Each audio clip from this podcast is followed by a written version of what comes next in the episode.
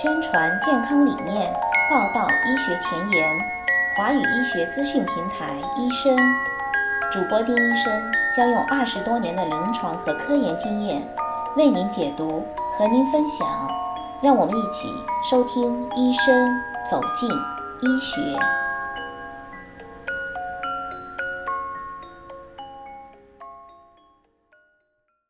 大家好，我是丁医生。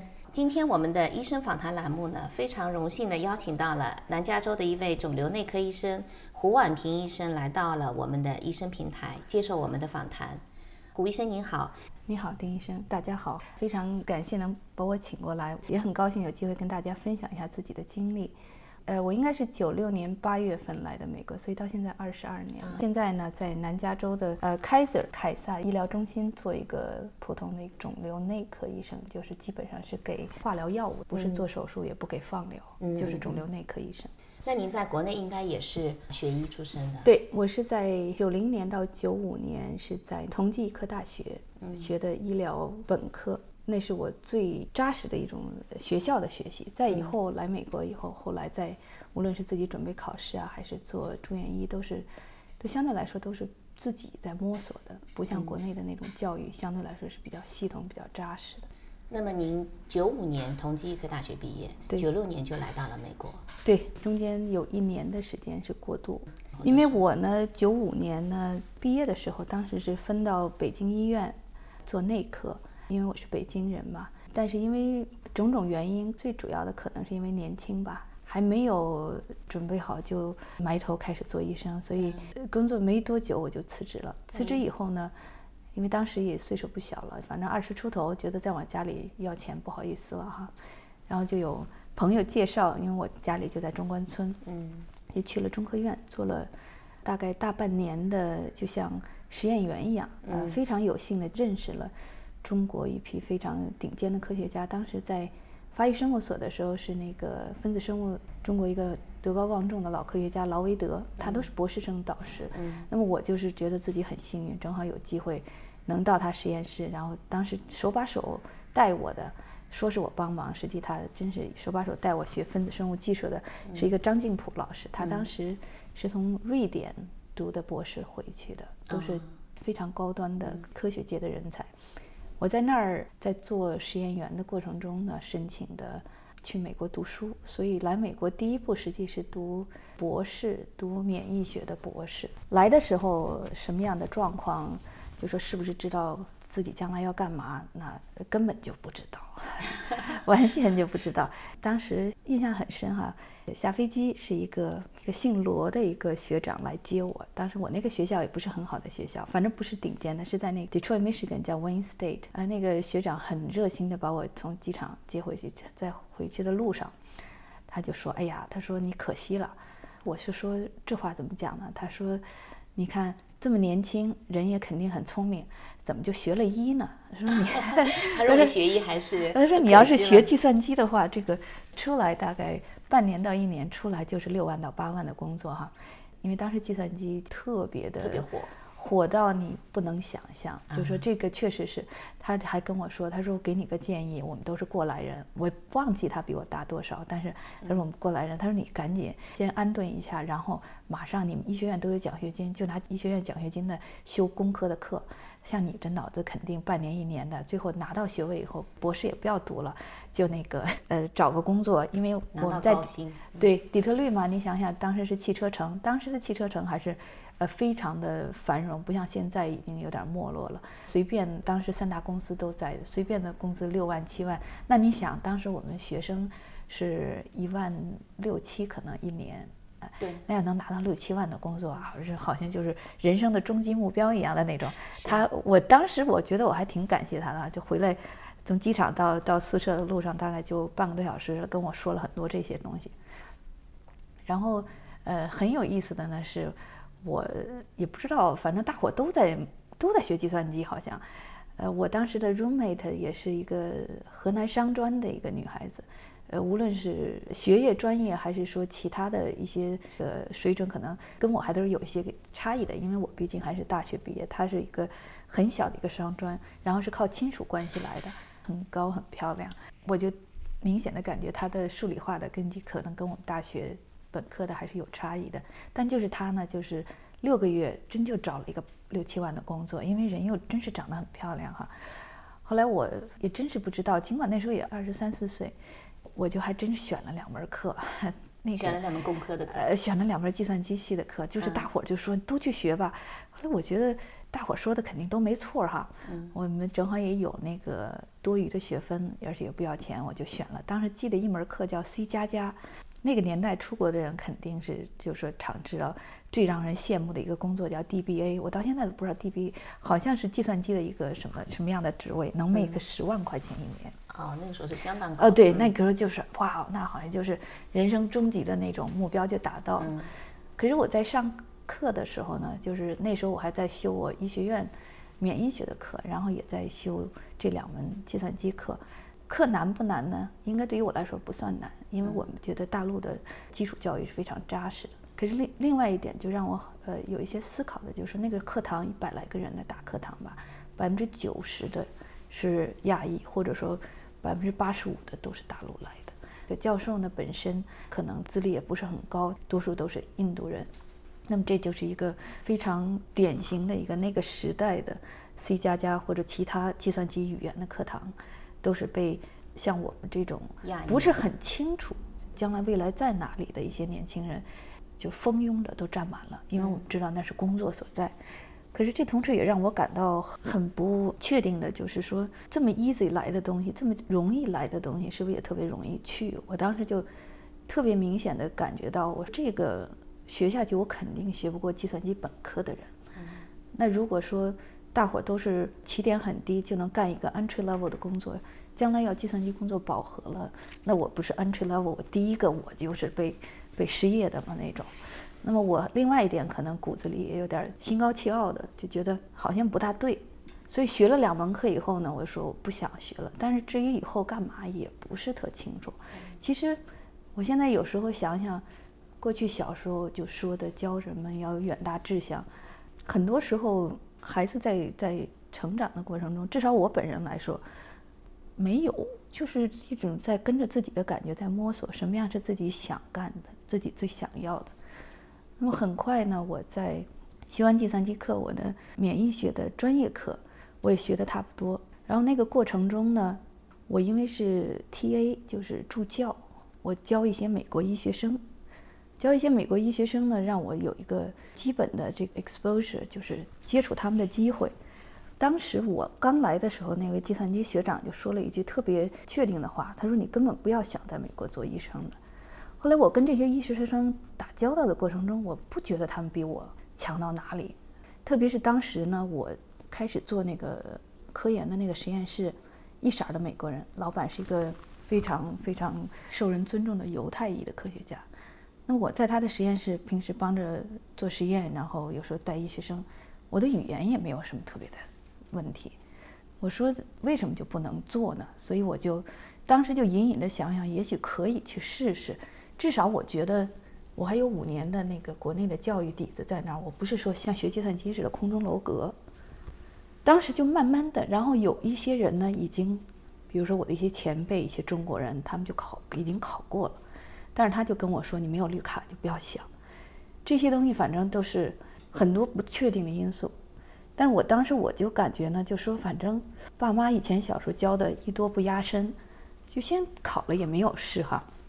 我记得我是八月九六年来的美国，六月底还是七月初过的那个博士资格考试。九七年过完博士资格考试，你就可以确定实验室，接着再做课题。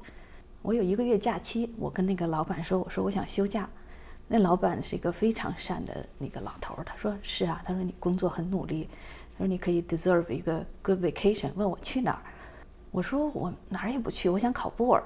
老头吓了一跳，就一个月的准备时间。我呢，实际可能以前断断续续看过，但是我确实就那一个月的准备。当时就是说没有很多的期待值，就觉得反正试试看呗。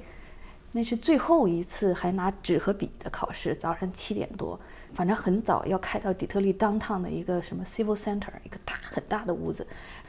哎，我还考过了。成绩不太高。太强了，你就准备了一个月。虽然说前面你可能陆陆续续有点准备，但相当于你集中的。我觉得我的英语的底子可能是帮了很多，而且我一直，尽管大学也没有特别的注重学习，但是我基本上还都主要的东西还都没有 miss 掉。所以当时就说考过了自然好，不考过也没事儿。结果没想到还真考过了，然后就好像呀，第一步考过了，那就考第二步呗，就去考第二步。结果第二步就碰钉子了，因为我没做过临床，完全没有做过。对，大学毕业之后没做临床，然后所以这个当时考完以后呢，没有过。当时很是种重创的感觉，就在于哎呀，你说以前没觉得自己什么行，就考试行，结果这考试还考不过。就很迷茫那阵儿，当时有没有想过放弃了？就我就算了。这个因为不考，实际也没有事。但是我总是在想，将来自己在哪里呢？这个事是我一直在想的一个事。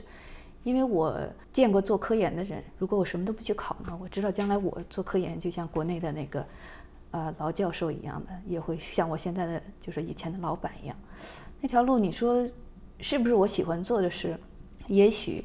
但是不是最让我一种满意、最富于挑战的一种生活，不全然。所以就总觉得好像在找一点新鲜的一个什么样的目标，让自己感到更兴、更 excited。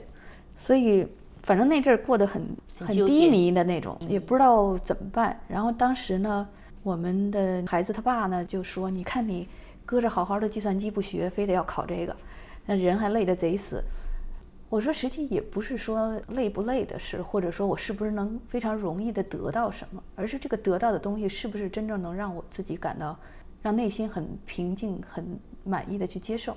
那么我说我不接受这个东西，就是因为不是说因为我计算机这个工作能给我钱，我嫌他钱不够，而是我觉得做这行不能让我很好的实现我自己，因为所有的人都可以去学，那我没有任何的优势。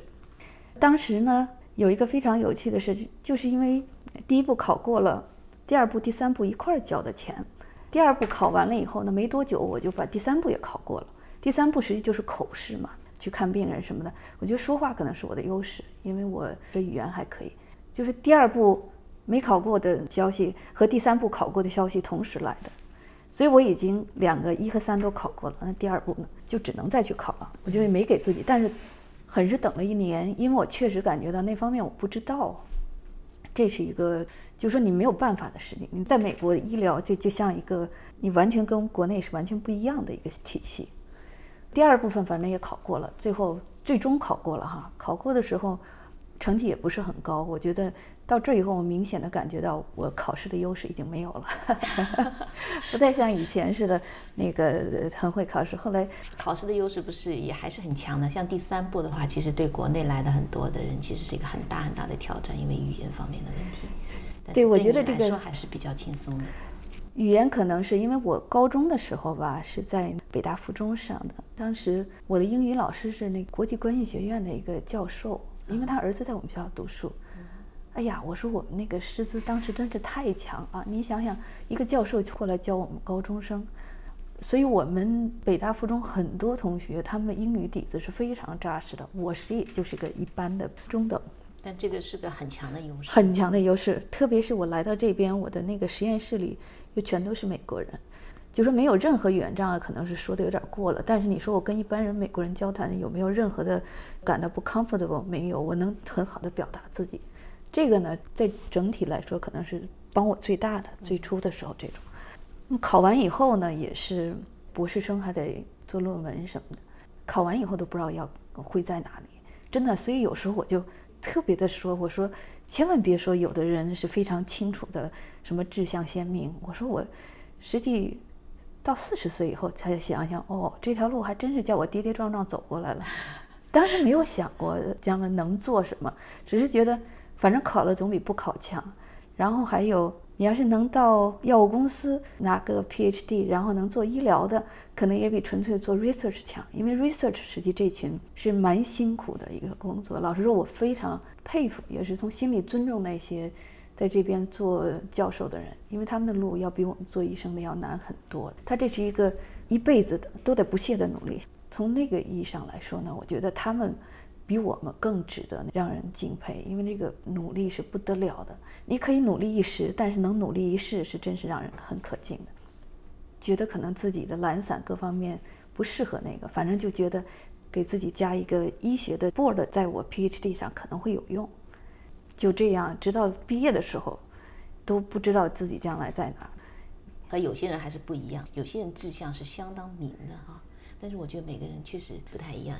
我后来在那个做住院医的时候呢，还有更有趣的是，博士毕业的时候，我准备了两个选择，因为毕业之前我去了一个 conference，在 Seattle，一个女教授，她说你博士后找好了没有？我说我还不知道我要去哪儿。她说我把我的联系方式给你，你要想找做博士后，你来我这儿。然后，所以我就说，嗨，反正保底儿有地儿去就行哈。然后就申请住院医呗，申请住院医，因为也没有绿卡，就看谁给办 H one 呢。另外一点呢，就是不是特别清楚的做什么，但是我有两个特别清楚的不愿意做的，一个是 psychiatry，就是精神科。对，因为我不是很善于跟一些精神问题的人打交道。还有不愿意做的呢，我一直说，我说得得跟病人打交道吧，那不能，要不然不算医生吧。所以我当时就想不做病理，这是我两个知道我不想做的。但是至于自己想做什么也不知道。当时特别喜欢做神经内科，觉得很很神奇哈，学进了那么多通路，这个那个。然后我第一个面试是在我们底特律的一个 Wincy 的医疗中心，是那个麻醉科的。一到 interview 的时候，我觉得我的能跟人说话的优势就显出来了。interview 完了以后呢，他就说：“他说我可以要你。”我们可以给办那个，因为当时麻醉还是相对来说冷门，美国的医学生不太愿意申请。然后我就说那就先等着，他就叫 pre-match，他就提前给你一个。我呢，因为特别不喜欢冬天，底特律的冬天太长了。第二个 interview 是在那个 Kentucky，往底特律正南大概开车五六个小时。那个地方呢，我是申请的神经内科。神经内科那个系主任呢，又是一个犹太人。我觉得犹太人和中国人是很投缘的，很多奋斗的精神呢，还有一些价值观什么都很相似。我博士的老板是犹太人，神内的这个系主任也是个犹太人。他一看我就特别喜欢。后来，在我往回开的路上，他就跟我说：“他说我要你，我给你办身份什么。”那我当时就想，这太好了，因为肯塔基很暖和了，就是至少不是说一年的冬天就大半年见不着太阳。我说行行行，那我就去。然后我第三个 interview 都没去，当当时在 Pittsburgh 还有一个 interview 我都忘了是什么。然后我就挺高兴的，我说来做吧。开始做呢，就自己什么都搞不懂。那个 Kentucky 那个地方，两千零一年我开始做的，做那个一百五十个人，第一年 PGY1 只有两个像我们这种外国的亚裔，当然还有两个 ABC，还有一个黑人是非常白人那种。相对来说保守的一个区域，但是他们非常的善。他知道我远离临床很久了，他给我第一个月的 rotation 是心内的会诊，带我的那个教授是一个来自大陆上海的一个老医生。哎呦，这可是救了我了，因为以前你说我什么都不知道，要是叫我上去管床，那得够吓人的。我记得第一次开那个是 Synthroid，就是那个甲状腺素的替代的药，我给写了一百个 milligram。那个教授看了我，我说这可是 microgram 哈，你就差一千倍的。后来，哎呦，我说这这个，所以这些东西都是一点一点就得 quickly pick up。我觉得这个我的 street sense 可能还可以，就这样大概十个月吧。因为我们神经内科实际是四年的 training 嘛，呃，干一年跟内科，剩下三年是专科的。我干了不到一年，十个月，这十个月里我做了两个月的神经内科，我就特别失望。失望啊！这种失望是我觉得是从来没有过的，因为这边神经内科是一个非常不像你想象的那么让人非常 excited 的，富于变化、富于挑战。美国的神经内科呢，实际非常的规范哈，而且对住院医各方面要求也很高。可是对于我来说，我的感觉就是几个大的病种的病人过来，所有的检查都可以做，但是治疗就太有限了，因为毕竟就没什么治疗。我们同学就是一块儿的那个 resident，大伙开玩笑说，病人一来都是那种啊 shotgun 式的那种检查，就是呃一个大的 panel 什么都做，最后走出就说 sorry，只能给你 aspirin。这个实际我是我自己的一个 frustration，就是我就觉得天天也做不了什么哈，就没完没了写病历，然后跟病人说没也没什么可治的，要不你就吃个阿司匹林，或者顶多再吃其他的抗凝。那当然，我觉得对神内了解也是比较肤浅，但是就这肤浅的两个月呢，我觉得这不是我想做的。后来我印象特深，那个 Dr. Berger Joseph Berger 是那个 neurology 的 director 嘛，在我十个月、十一个月的时候，renew 第二年 contract 的时候，我说我不做了。这种 talk 是非常难的，因为他很喜欢我，很很看重我，就希望我能留下来接着。因为我第二年就开始做神内第一年的住院医的时候，我就可以帮着带底下的 medical student 什么的。他就当时说了一句：“他说我什么能让你留下来呢？”他很想你留下。对我说：“我 nothing personal，但是这是我发现我非常不愿意做的一个，就是至少让我感到很……我没有用 boring 这个词儿哈，但实际就是这样的，就是让我觉得很没意思的一个。”我说我感到非常的抱歉，这个因为对于他就相对就是辜负他的那个对我最初的，因为他把我办过来，什么也挺费事的。我说主要是我不喜欢。然后他问我，他说你将来去干嘛呢？